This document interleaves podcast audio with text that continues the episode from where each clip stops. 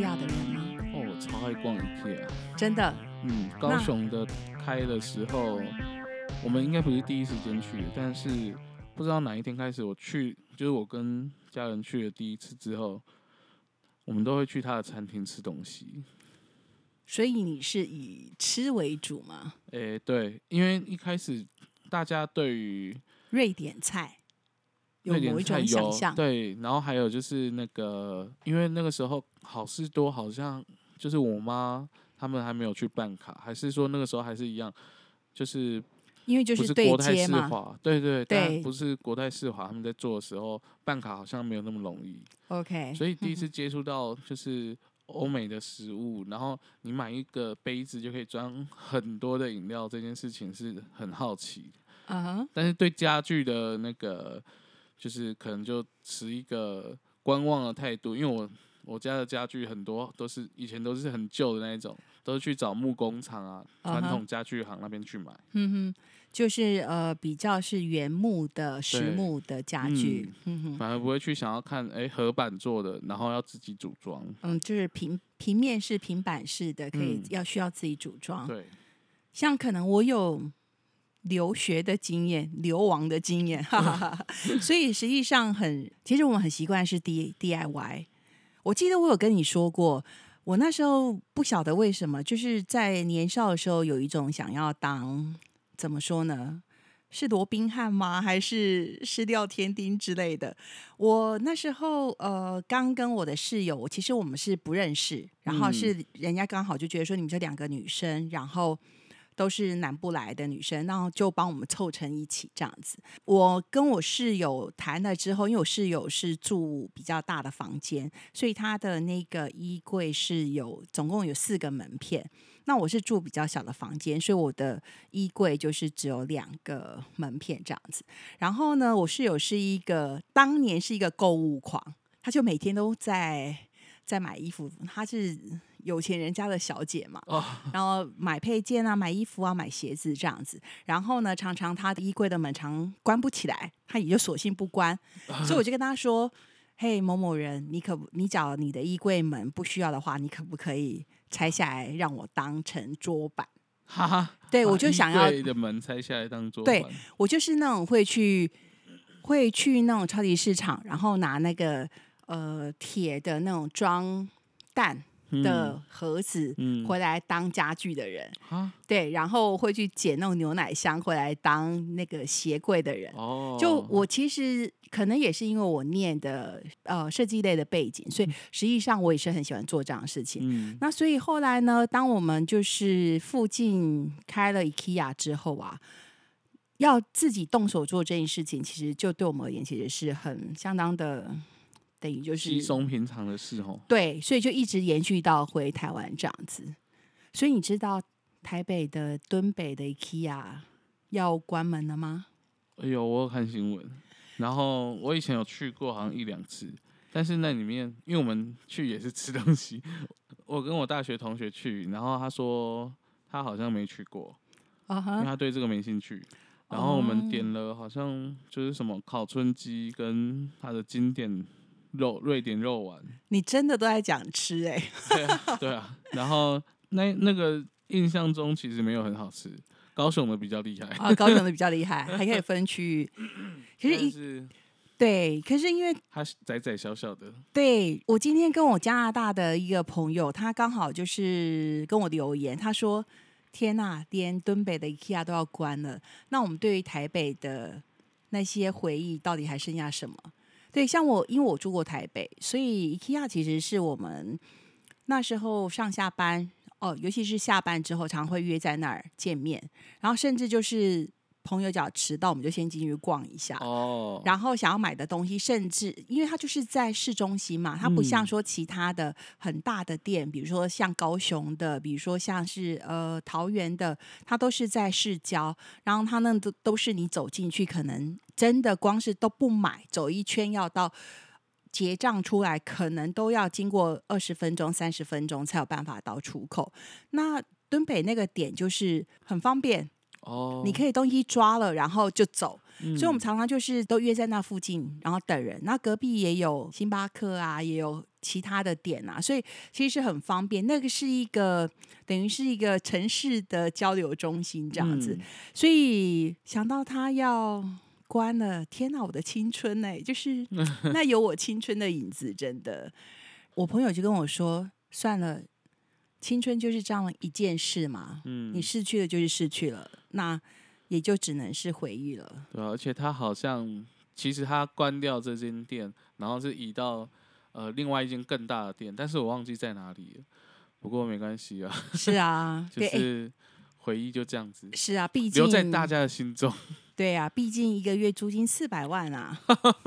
这样不便宜耶。是啊，而且之前还有开快闪店，他就说，其实是因为就是呃那个点，大家其实都是进去买双麒麟啊，哦，像我也都是只是买一些就是可以嗯。随手带着走的东西，嗯那这些东西其实不是他们主要的那个嘛，嗯。主要的收入来源，嗯，对啊，所以主要可能还是移到另外一间比较大的店，让大家可以逛好好的逛对对啊。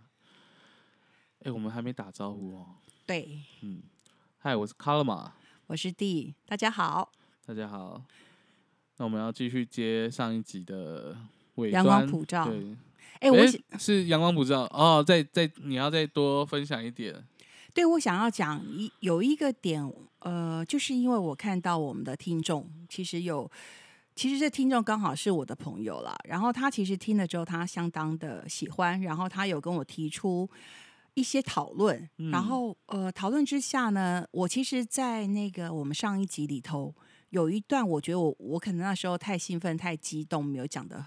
没有讲的，把我真正想法讲出来，因为其实你知道，我还是有一点点想要留给听众们有一点幻想的空间，毕竟那是代表我自己个人的的感受，所以我实际上不想要那么具象的去把呃所有的细节讲出来。嗯那这个好难哦。其实 只要能够让我放开心的讲，我其实是可以讲更多。呃，总之我就是要讲说，我觉得那一段其实刚好，因为你也你刚好提到说他在桥上跑的那一段，嗯，那我不是说，其实说所有的人车都是往右边，对啊，可是阿仁他其实是往左边跑，嗯然后他全身就是呃就是被打，然后脸上是血渍，嗯嗯然后镜头慢慢的就是用空拍的方式，然后哦看着就是。拍他就是与所有的人就是往反方向跑。那我那时候的下的注解是逆流而上。其实我觉得这个注解没有没有不是很棒。啊，其实我觉得像他把钱全部都塞在他的口袋，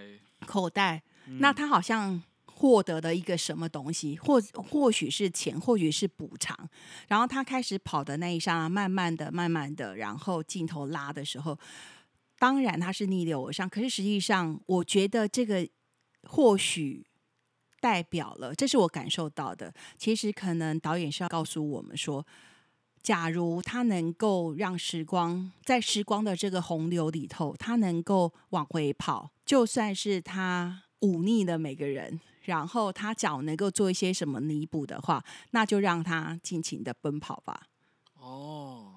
对，就是他其实是想要做一些时光回溯。我觉得有这么一点点的意义在。我觉得他其实就是，假如时光能够倒转，嗯，那他就算转一点点，他也要拼了命的回去把事情做好。嗯他可能就不会选择这条歹路了，对不对？我们的回到我们的歹路不可行的，就是他可能可能或许还是会，可是至少他可以弥补一点点。那当然还有一点点，就是最表面的意思，我觉得就是逆流咯，逆流而上。我觉得就是哦对他要冲出他生命另外一个可能，我觉嗯得，所以他没有目的的，他就是一直往前跑。嗯，对我觉得那那一刻的宣泄其实是感受得出来的。嗯那呃，我是这样子解读的，所以、呃，希望这个这个部分其实提出跟我讨论的这位听众他会得到满意。嗯，我觉得这是我的想法啦。对 好，接下来我们要接着那个同学麦纳斯，对对？因为他其实是同一个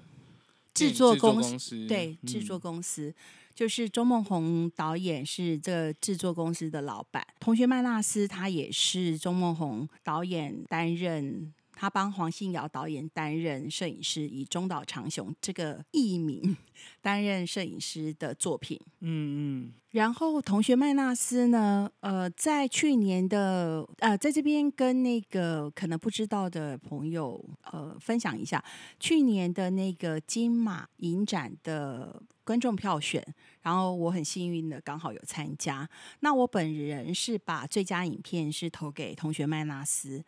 那当时的感想，我们在前几集里头有稍微的提过了。嗯，那呃，现在就是我们今天要讲《同学麦纳斯》这部片呢，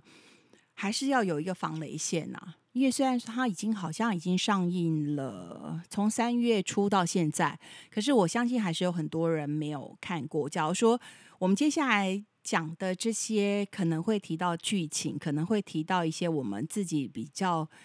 对这个片子比较深的感受。嗯假如你有疑虑的话，其实是先去看完再来听。那倘若说你有看过，或是你你不介意剧透这件事情的话，你不介意暴雷，那呃，我觉得是可以听听看我们的想法，因为我们会谈到几个比较关键的人物的事情。在呃金马观众票选的时候，我看了一次，嗯，然后它正式上映之后，我又再去上戏院再花钱再去看了一次。然后呃呃，在那个二二八的时候，哎，不是二二八，就是在上一个长假的时候，我其实又看了一次，所以我总哦共看了三次。你印象应比我还深。怎么说呢？我第一次其实是当然是感动嘛，然后笑着笑着就哭了。然后我有我有哦。跟你说，其实那个那个冲击是很大的。嗯，我其实是很享受黄信尧导演，就是他要给我们的东西，然后我是把自己完全净空，然后本着我是观众评审的这个这个立场去欣赏这个片子。嗯。那我是被他的整个故事带到他要讲的故事的情绪，其实我都有跟着他的 flow 走，所以在他的片尾的呃那一句“把此片献给我的同学某某人”的时候，嗯其实我前一前一秒是笑着的，而且是很开怀的哦笑。可是嗯当那一句话出来的时候，我是整个情绪收不回来的，就爆哭了。在那一刹那，我就知道同学麦纳斯或许不是只是麦纳斯，呃，就是潘慧茹演的这个麦纳斯同学的这个代表，或者是这一群同学，而是我知道麦纳斯的意义。那这个待会我会提。嗯那所以呢，我第二次呃再去为了什么再去二刷的时候，其实我是想要再去印证一下我第一次的感动。是不是真的？第二次我又把自己放得更轻松了，我还是很奇异的在那些点感受到很感动，觉得很好笑的部分还是觉得很好笑，然后还是在那个点我还是爆哭，可是爆哭之后马上告诉自己说，这一次我一定要好好的看接下来那些 credit rolling 那些工作人员的名单到底写了一些什么。我其实是很享受的，我必须说，哦，我第二第二次的验证其实跟我的感觉还是一样。嗯，那第三次的时候呢，当然就是更轻松了。然后这一次反倒我是用一些比较怎么讲，就我的角度而言，比较技术性的方式去看那些细节。嗯那对我还是很喜欢呢、你呢？你你要不要讲讲你对这个片？因为我看完其实有点时间了，所以我的对他的记忆有点零碎啊。哦，没关系，你不过就是里面的个角色的个性也是很鲜明的，不过他角色好像没有太多。角色没有太，多我觉得主要是最有印象是那个啦，神父啊，哦。神父，OK，神父跟那个三温暖的老板，对，还有死神，很像死神的角色。嗯，死神因为，其实我到最后还是不太确定他的那个定位到底是什么，当然它会影响到后面的剧情的。一开始因为一样也是导演口述嘛，就是他出现的那个旁白，是，嗯所以你觉得他的定位的意思是？我不确定他到底是真的还是假的，哦，OK，我我我懂你的意思，就是因为死神他救我们人世间他是不存在的，呃对那神父呢，他其实是在传达上天的旨意对的意思，对不对？嗯那可是那个呃三温暖的老板 又是这么真实的存在，对对还跟他讨钱，对啊，所以你不觉得这 就是三位一体吗？对啊，呃，我记得导演有讲了，但是他好像只是好玩，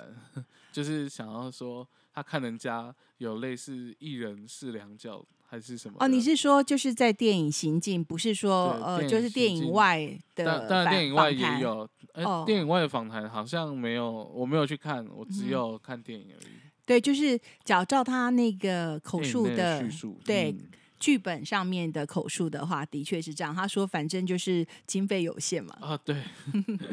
嗯、这么说好了，就是好，接下来就是真的是防雷线，我必须要说，因为在我们的 IG 上面有一个呃有一个听众，他直接提出了啊。假如看过的朋友都知道，说后来毕节就死掉，毕节就死掉了嘛。嗯，在结尾的时候，毕给是死掉的。嗯，他想知道为什么说毕给会死掉。那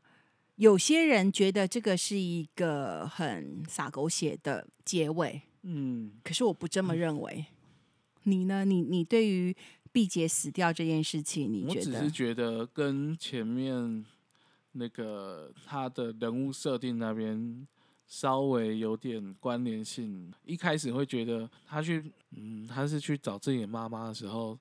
看到的是什么？找自己的妈妈，啊，不是找自己妈，是回家的时候看到看到阿妈，对。是阿妈的，阿妈，对，遇到死神。遇，到死神，对，然后他就突然不会结巴了。嗯哼，因为他这个人物的叫这个名字，是因为他会讲话结巴嘛，嗯哼，对啊，然后变成他最后死之前，他突然就不会结巴了，嗯哼。他说，就是导演直接在那个口白上面说，那就是一种回光返照嘛。对啊，那呃，OK，我要讲我我我来讲我的感觉好了。比如说，在回光返照这件事情，为什么他会安排这样子的一个一个结尾？他其实是要强调的是人生有多么的荒谬。假如说我们就剧本这件事情来讲的话，就这整个故事架构来讲，他就是要告诉你说这个有多么荒谬。那或许有些人会觉得说这是剧本安排或者是电影的效果，可是实际上并不是啊。我们看的社会案件比这个荒谬的更多，所以说，呃，我觉得倒是不用先入为主的去去觉得说啊这件事情是不是撒狗血或者怎么样。那我对必给死掉这件事情，我的本身的想法是，OK，我这个又要拉回呃黄信尧导演的作品来说，这是他的第二部作品，他的第一部作品，呃，第二部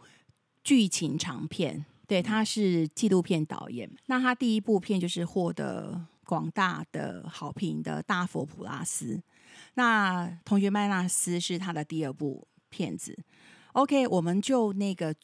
呃电影名称来讲好了，《大佛普拉斯》其实我们大家都知道这是什么意思，大佛 Plus Plus 有增加的意思，也有使这个东西更加高尚的意思。那同学麦纳斯呢？麦纳斯是减的意思。同学麦纳斯其实是黄信尧导演以前的一个那个纪录片所改编的。哦，那呃，我要讲的是，这个就是讲到我前面感动的地方。麦纳斯也有减少的意思。哦，那我为什么会在最后那一刻放声大哭？我知嗯道同学麦纳斯可能有其他真正的意义存在，哦就是因为仅以此片纪念我的某一个同学，嗯他同学其实已经走了，所以同学少了一个啊。嗯，这就是跟他的大佛普拉斯，那大佛普拉斯的部分，我们就今天先不谈，因为那个也有暴雷的嫌疑，我们哦先不谈。好，那所以我们讲到呃同学麦纳斯这部分，所以对啊，他的同学就少一个啊。嗯那还有另外一个意思，假如说我们再拉回来那个故事的本身好了，嗯，我们每个人都是同学麦纳斯，哦我们的生活都是一般人，我们嗯。可能都是在水平的及格边缘，嗯。我们都不是金字塔顶层的人，嗯，我们也不是多么白领的人，我们就是芸芸人海中的一般人，就像是对，就像是等红的那个最著名的那句台词：“我做眼睛，我这上面代起做眼睛，可是我这上面会拢不如意。嗯，对我们其实人生不是就是这样子吗？我们的生活都是赖活着啊。嗯那所以在这个时候，我觉得我们都不是别人的同学 Plus。哇，今天 Color 骂哦，我们去蹭 Color 骂，因为他是我们的同学 Plus。实际上，在所有的我们，就是好像倘若说社会的缩影可以缩成这四个人，或是加上麦纳斯，再加上那个王彩华，然后再加上阿嬷，我们把所有的剧中人物全部都都在一起的话，我们其实都是我们都是这样子的人而已啊，我们就是一般人啊，我们其实是没有在这群人里面，其实谁是 Plus 呢？没有吗？对，所以我觉得同学麦纳斯就字面上的解释，还有故事本身的意义，还有就是到最后，就像是我回答那个听众的话，为什么毕业会死掉呢？他已经在那个片名就已经告诉你了，他的同学永远少一个。嗯我觉得这个是黄信尧导演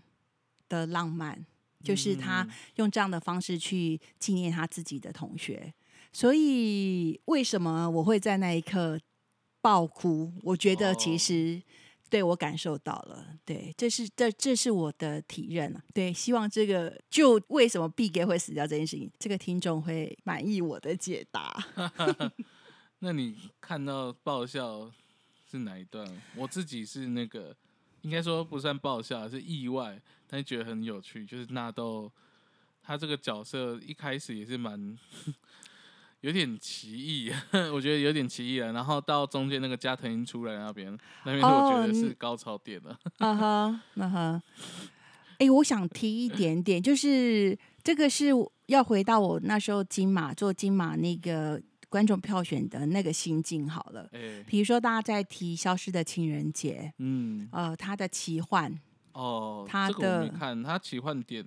你可以直接透露一点。呃，他其实就是有时间暂停，然后、哦对，就是刘冠廷就是演了一个，反正我觉得这个这个你要自己去感受。哦总之就是他有、有有他奇幻的地方。那我当下的时候看的时候呢，我其实心里头一直在想说，那样的奇幻在《同学麦纳斯》里面都有啊，就是你提到的哦加藤鹰，我们看到的死神，嗯，对，然后还有那些你你觉得荒谬，可是你忍不住会笑出声的点，就是那些黑色喜剧，听对。那个 Big Gay 在讲。哎，这不一定，这个是男女之间的情吗爱。对，这个 也是，可是我不这个我有感受过，啊所以我觉得这有点奇幻哈，对我来说，哎，可是听不懂就听不懂啊，等下什么突然就好像听得懂，可是，OK，你想回答就回答，你不想回答就不回答了啊。比如说，其实我的恋爱经验是有这样子的，嗯，就是很多时候是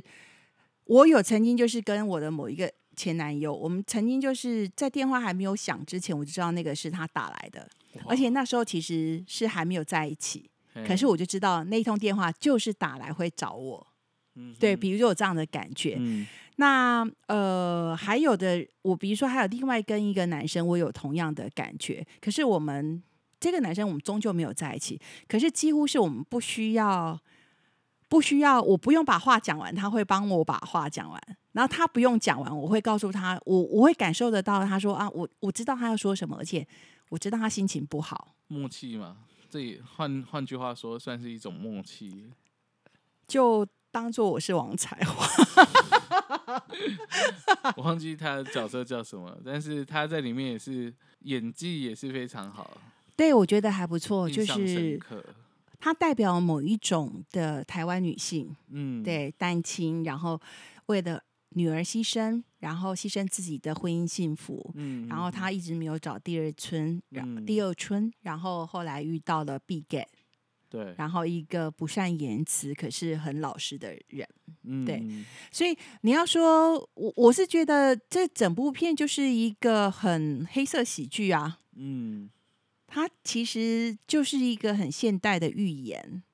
那所以说，对我那时候会把票，你看我有多么不甘心。我那时候会把票投给 他，其实就是当我在看《消失的情人节》的时候，我其实嗯觉得那些东西黄信尧都做到啊，而且没有做的比较差。当然呢，我也是很喜欢陈玉勋导演，可是我还是要提一下，我还是很喜，我觉得他没有办法超越《热带鱼》。对，热带鱼的奇幻感，还有嗯热带鱼的在地性，还有那些原创，其实我嗯觉得是比《消失的情人节》来的好很多。我必须这么嗯说。那当然，就是每一个阶段我不能用这样子去评论呐。然后，嗯，总之每个人有每个人的喜好嘛，嗯所以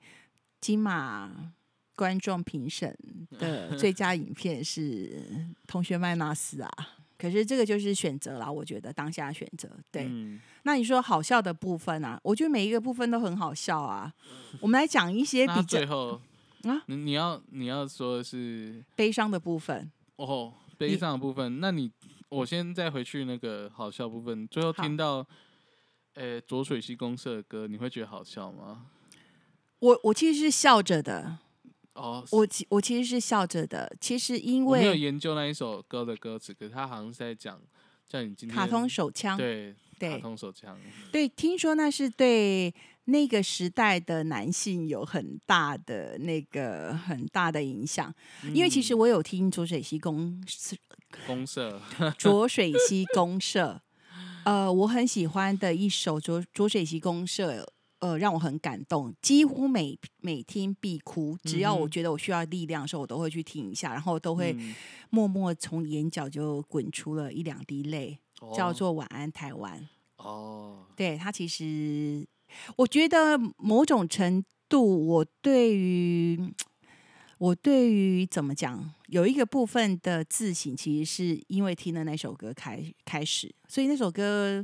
对我只要需要力量的时候，我都会去听一下。对，有嗯机会你可以听一下。所以我的觉醒之曲倒不是卡通卡通手枪啊，对，哦，可是呃，你只要回到电影的时候，对你说他听到那首歌，其实我是笑的啊，对啊，然后。我是有一点惊讶，说导演就直接说，他觉得浊水溪公社这个嗯团其实对台湾的贡献很大，嗯他直接把它当成是一个怎么讲？他因为身为导演的权利税之子，他想要这么做，他就这么啊做了。嗯我觉得很直接，然后很 rough，可是很具有生命力。所以当下我是觉得突兀的，可是哦，我觉得或许是因为这样子的突兀，反倒凸显了他的真实吧。那他本来就是在讲，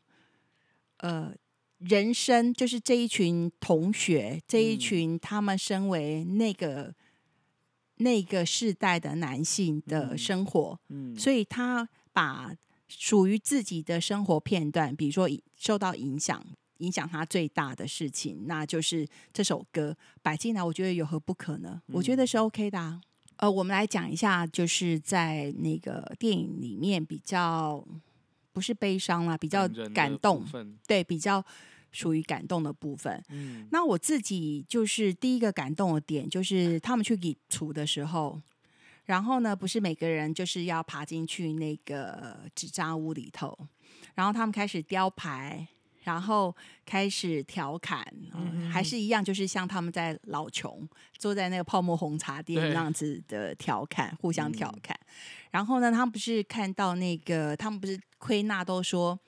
啊校花哦，那你只要喜欢校花，我就胡胡一个校花给你。然后嗯。纳豆不是很哀怨的，就是呃瞪了一下，嗯。瞪了一下 B 给，然后呢，后来那个等轰还是说是纳豆，不是也就是问那个问那个吴明天说。哎，明天天妈，嗯你假如写不出剧本的话，你以后就来这里，呃，反正很凉啊，不用开冷气啊，什么嗯之类的。然后此时那个 B 给不是就从旁边说：“阿瓦哪里传贺啊？”嗯他拿出了一个小小的剧本，嗯然后他放在桌上。我跟你说，那一刻我真整个人哈哑起来，我真的觉得哦天哪！我觉得这种友谊，我觉得这么小的事情、哎，对他就是把他帮他做一个剧本，没关系。你做不到的，我来，我帮你，我就做一个剧本给你。虽然是剧本是 纸扎的，对，是纸纸扎的，可是这是一种心意。那我觉得人跟人之间不是就是这样子吗？嗯，就是这样子就可以了。我在乎你，你在乎我，我们不需要就是真的拿两百万放在你桌上，可是可能是一个小小的无字天书的剧本，就代表我的心意。我觉得这个东西是很触动我的啦。嗯那而且我觉得这样安排是完全一点都不突兀的，哦，很是很适时的为这整个业出纸扎屋的业出 做的一个很好很好的一个结尾。嗯，这是我个人的对于那一段的的感动。我我三次三次都在这个点失哦手，所以还好哎，对我我觉得我觉得这个呃是我验验证过的。我觉得这嗯个是、可能我不知道导演是不是想让我这样感受，可是我的确嗯是感受到。嗯那我可以再跟你分享一个，就是我问我妈妈，嗯我说妈，你的感动点是什么？然后当我讲这个的时候，我还没讲完的时候，我妈就说我知道你要讲什么，就她从旁边拿出剧本嘛。啊，可见我妈妈跟我一样，是因为这件事情觉得很感动。嗯嗯，对，所以我觉得电影的魅力就是在这样子，就是当你笑着笑着的时候，其实假如大家都有共鸣的时候，那个时候是很迷人的。我想这对创作者而言也是一个最大的。怎么讲？最大的回馈吧，嗯，对，所以我觉得是这个样子啊。对，那你呢？你刚刚要讲说你感人还好分，对啊，因为其实我现在想不起来我有哪里有被感动到，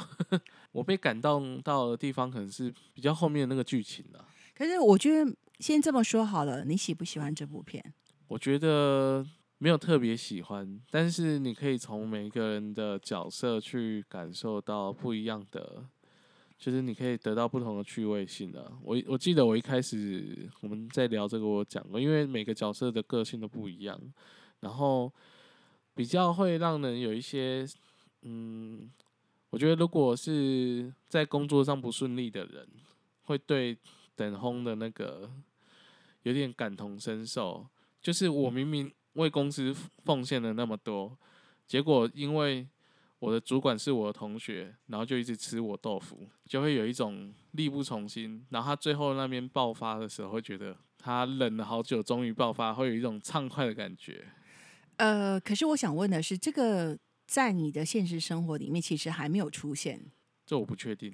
我要讲的是，这部片子就是我觉得是一部很好看的片子。对啊，不论什么说它不好看，但不是是喜不喜欢是另外一件事。，对各个阶层的人看，可能有不同的感受。我要说的是，可能在你现在这样子的年纪，你可能不是那些大叔的想法，所以你看到的这个东西，嗯，对你讲的东西是剧本要讲的，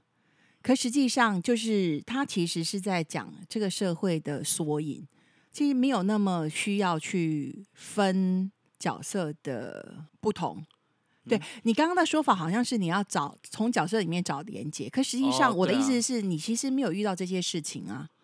哦，你懂吗？？所以我来看，假如这是人生的话，假如他们四个都是代表了人生，其实这个就是人生会遇到的事情啊。嗯，对你可能不如意嘛，你可能一事无成嘛，你可能就是就像我们刚刚讲的，在开麦之前有讲的，你说口才不好是一回事，可是口条是可以练的，那就是必 get 啦。嗯哼他可能是口才很好，可是口条不好。可是他讲不出来嘛，对不对？他搞不好所谓的口才，其实是你还没有讲出来，或者是你很会说服别人，搞不好必给连讲都不用讲，就已经说服了很多人。可是他的口条就不行，因为他必给嘛。嗯所以我的意思是说，这个电影的投射就是，倘若你今天四十岁了，我想你会有不同的体验。你会对于这个片子里面叙述的那些情境，你可能不用去找替代，而是你会知道说，啊，可能你就比较能够笑得出来，跟比较能够哭得出来。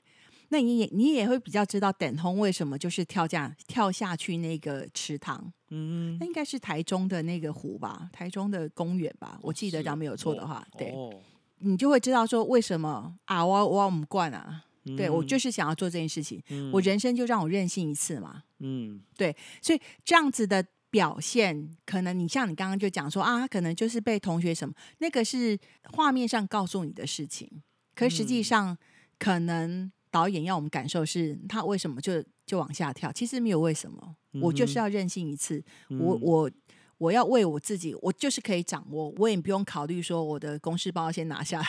我的手机在里头，什么没有，我就是往下嗯。跳。人生总是要有一次的不顾一切，嗯那他的不顾一切，其实就是我让我自己重新开始，开始，嗯。对我跳到这湖里头，然后我游了起来，对啊，从母体再爬上岸，又重新开始，哦，对，所以我会觉得那个是因为就是年纪的关系，然后可嗯能就是当你现在没有真的遇到这么过这么多的困顿的时候，可能你对这个感受只能从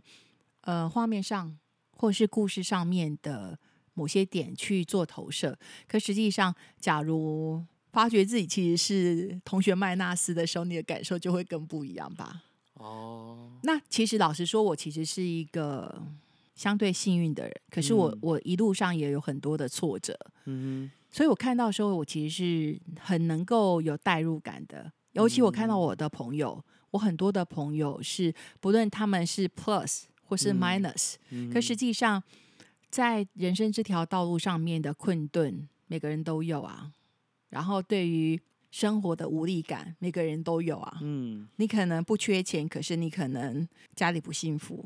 嗯，你可能缺钱，可是你拥有了很多的爱。嗯，可是有时候来不及啊，就嗯人生就是下一秒钟你不晓得发生什么事情，就像是毕给嗯他也不知道原来死神是要来带走他的嘛。嗯。对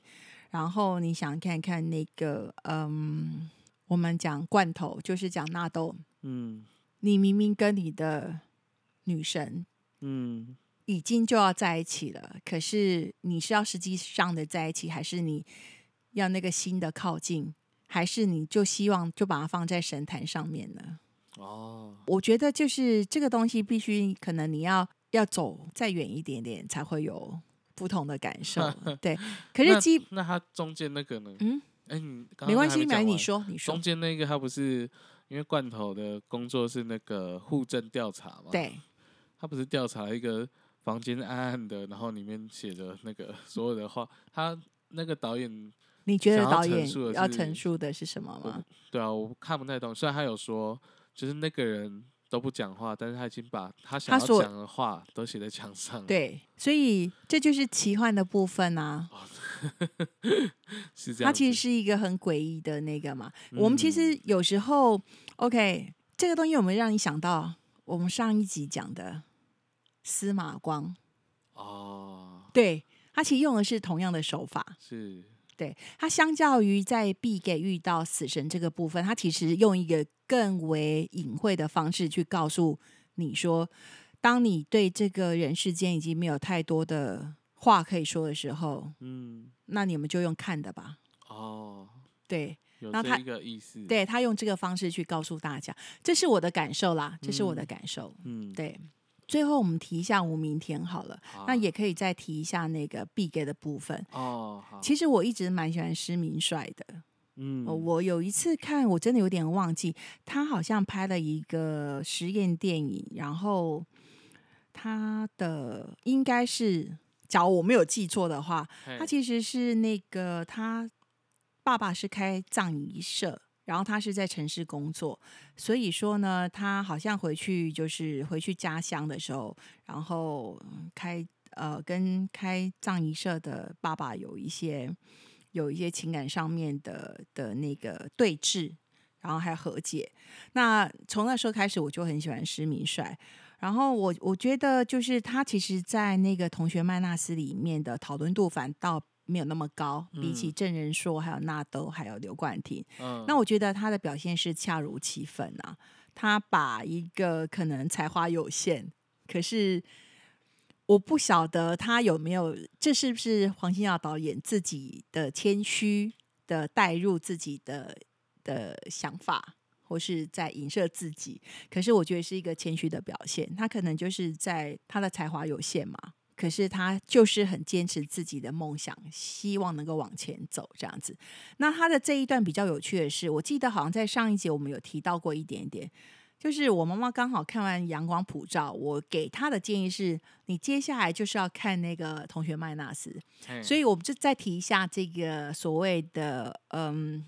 周梦红跟黄信尧的这个宇宙好了，哦就是讲到说那个陈以文演的这个立委，然后他要呃，因为党不提名他，所以他无法参选，那所以才会轮到有吴明天天妈来出来参选这件事情。他就说了一句，他说：“我以为党不让我参选，是因为我的服务处被开了六枪。”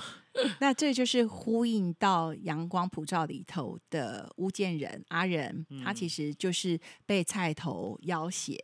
然后就是去开了六强的那个情节。那陈以仁的这个立委的角色角色，其实是从大佛普拉斯那边延续过来的。哦，那所以那个瓦勒利也是从那边就就就延续到嗯这个同学麦纳斯里头。嗯所以呢，我觉得这一段是也是相当有趣的。这这个是在五明天这这个部分是比较有趣的。嗯那你看啊，他还是有他的坚持啊，然后他代表了就是比较入世的那个嗔痴贪的这个部分。比如说，他还是没有办法拒绝美色，那他嗯把呃情谊放在利益的后面，所以才会有后来就是他去上香那一段。哦，那这个部分我觉得也处理的很不错。当然，那是一个群戏，就是可是他嗯其实是以、呃吴明天这样子一个角色去把这个最后的几乎是最后的大结大结局的这个关系全部讲了一次。嗯，对那我觉得这个结尾也很棒啊，就是他的角色的讨论度没有那么高，可是实际上我觉得就是很关键，也是很嗯关键。就是对，实际上我觉得就是蛮平均的啦。嗯，那比如说，像我看到，嗯、很多人在讲说，这个电影里头的女性角色没有那么凸显。嗯，那我会觉得说，这个就是说故事的方式啊。假如说你导演很贪心的要把每一件事情都说好的话，那其实整个故事结构可能就会破碎不堪。嗯哼，其实我很讨厌那种很碎嘴的导演，就是、哦其实我忍不住要讲出我哪些台湾导演很碎嘴，然后可是算了，我觉得我不要得罪人。哦 在几先，假如以后有看到他的片子的话，我们再来谈。好啊，嗯，假如有机会的话，我觉得这个是近年来很不错的台湾电影。然后我们最近就是谈了这几部台湾电影嘛，嗯，或许我们下一次就是可以来聊聊《亲爱的房客》啊。亲爱的房客也一一段时间了啊，我是去电影院看的，你去电影院看的，你说因为我跟你讨论那个陈淑芳的水晶体，对，对你一直要跟我争辩那个什么水晶体，然后你去看的嘛，对不对？嗯你就是下一周跟朋友去看，不过那个同学麦拉斯我是在 Netflix Netflix，的，对对，所以呢，现在 Netflix 还在热烈上映中。应该。那，假如大家有兴趣的话呢，请先看《大佛普拉斯》，然后再看《阳光普照》，然后再看那个《同学麦纳斯》，然后还有呢，Netflix 几乎那个周梦红导演的片子都有在上面，比如说《嗯。一路顺风》，呃，然后诶，第四张画好像还没有看到，对。所以我觉得就是最近 Netflix 有还不错，就是都是这些台湾导演的片子越来越多，啊所以只要大家可以上去支持一下的话，也是对，嗯就去支持吧。那我们今天差不多时间也差不多喽，嗯那就到这儿。嗯，好，那我们就下次见，拜拜，拜拜。